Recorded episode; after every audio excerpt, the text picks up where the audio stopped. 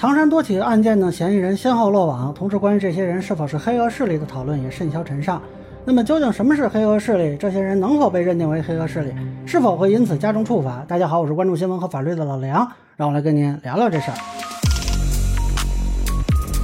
啊，昨天晚上这个河北警方是辛苦了啊！丰南区公安局抓获了打砸蛋糕店的两个嫌疑人，滦州市公安局呢抓获了酒吧非法拘禁案的四个嫌疑人，啊，都是唐山市公安局指定管辖的。啊，这两个案子本来都是路北区的事儿啊，为什么不是路北区分局办这个事儿，咱们也不知道啊。那么很多人就说呢，这几个人肯定是黑恶势力啊。我看我评论区也有人跟我说，涉黑涉恶的问题还没查清楚啊。那也有人说了，涉黑涉恶一定枪毙。啊，但是我看了一下呢，好多人对这个涉黑涉恶是怎么回事儿，好像没弄清楚，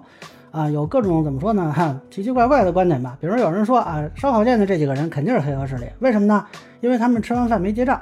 啊，还有人说啊，你看这个面相，哎，他就是黑恶势力。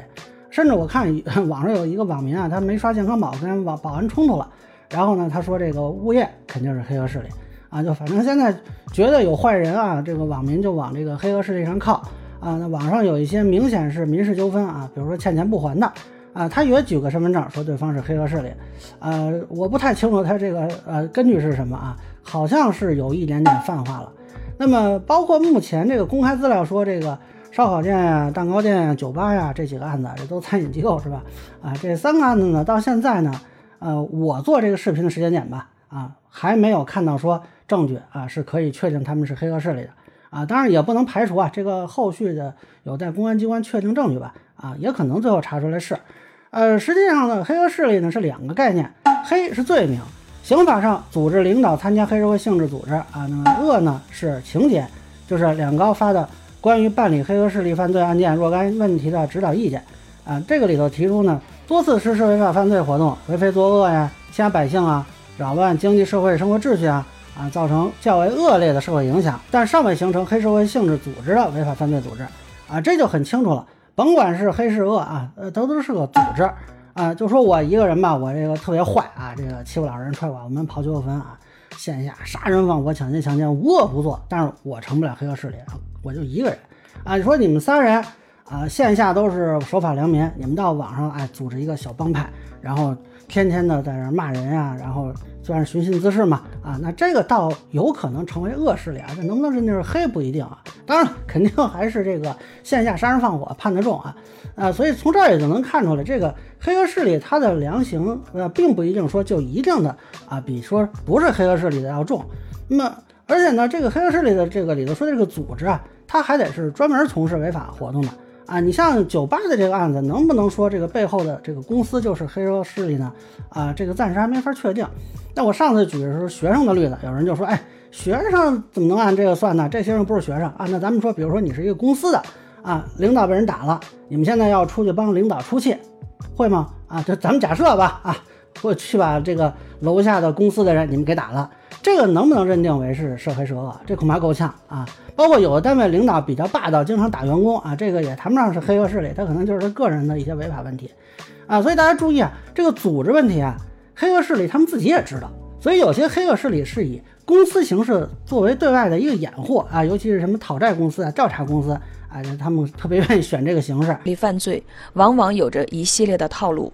比如，这些小贷公司往往把办公室租在高档的写字楼里，有专业的部门分工，具有很强的迷惑性。啊，这就是因为合法的组织呢，即便有人做了违法的事情，也不能就因此认定为黑恶势力，那可能在调查上就会麻烦一些。啊，所以现在呢，想要证明这些人是黑恶势力啊，首先咱们套吧，啊，呃，三个人以上，那这个蛋糕店这个案子不知道够不够，另外两个应该是够了。啊，有一定的组织形式，这个酒吧这个案子应该是够，但其他两个不知道。多次违法犯罪，这个蛋糕店这个够，其他两个目前看也不太清楚啊。所以最后能不能认定是黑恶势力，这个目前看是需要警方调查来确定证据的。实际上，大家看到现在出的三份警方通报，没有一个提到是黑是恶的啊。我觉得警方的态度是严谨的。然后大家对这个认定黑恶势力之后的处罚呀，我个人觉得期待可能也有点高啊。有人以为说认定了黑恶势力就一定枪毙啊，但是确实啊，有的黑恶势力是被枪毙了，但不是所有黑恶势力的这个人都要枪毙啊。实际上，黑和恶在法律上的这个意义还不太一样。涉黑嘛是一个单独的罪名啊，你比如说烧烤店这个，假定啊现在定这个故意伤害了，嗯，发现呢他其实啊是一个具有黑社会性质组织，那再多一个组织领导参加黑社会性质组织罪，那这里边的首要分子就要判七年以上。那么积极参加的七年到三年啊，其他参加的三年以下啊。这个量刑呢是要跟故意伤害的量刑一起计算。比如说这个首要分子他正好又是这个故意伤害案的主犯，而且造成重伤了啊，那故意伤害最高判十年，涉黑呢最高十五年，两个加一块呢这个最高二十五年。但是由于不够三十五年嘛，所以最多判二十年。当然你说要有什么啊，其他的说什么强奸、强奸啊、贩毒什么的，那就是枪毙案。但是现在不是还没有发现这些吗？那咱们先不说有没有其他罪行啊，就单说这个涉黑啊。假如说认定了，但是首要分子也就是他们这老大另有其人啊，这个打人的陈某志其实就是个马仔或者就是一个其他参与，他在涉黑这边的刑期可能是三年以下啊，那可能就没办法判断刚才说那么高呢，这个是有变数的。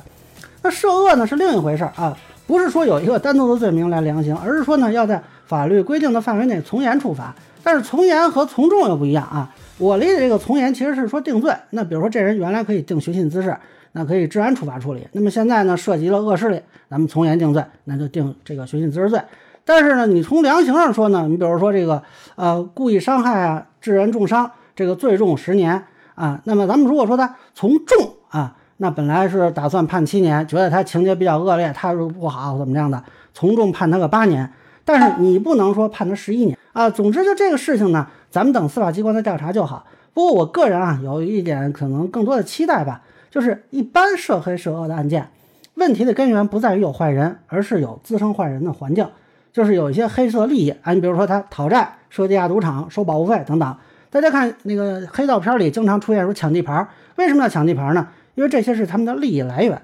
也正是因为有了这些利益来源，才聚拢了这些人，才能去收买保护伞。那我是期待呢，除了这几个人的殴打呀、非法拘禁呀、敲诈勒索呀这些独立的犯罪，查清他们背后有没有这种黑色的利益链条和以此为生的组织，这才是根治的方法。否则，古话说得好，杀头的买卖有人做啊！如果不根除这种利益链条，今天你抓了陈某志，明天还有张某志、王某志啊，他再以此为生，以此挣钱，他还会为祸一方。所以呢，还是期待警方能够除恶务尽。啊，以上呢就是我对唐山这几个案子是否适合涉恶问题的一个分享，个人浅见难免疏漏，也欢迎不同意见的小伙伴在评论区弹幕里给我留言。如果您觉得我说的还有点意思，您可以关注我的账号老梁不郁闷，我会继续分享更多关于新闻和法律的观点。谢谢大家。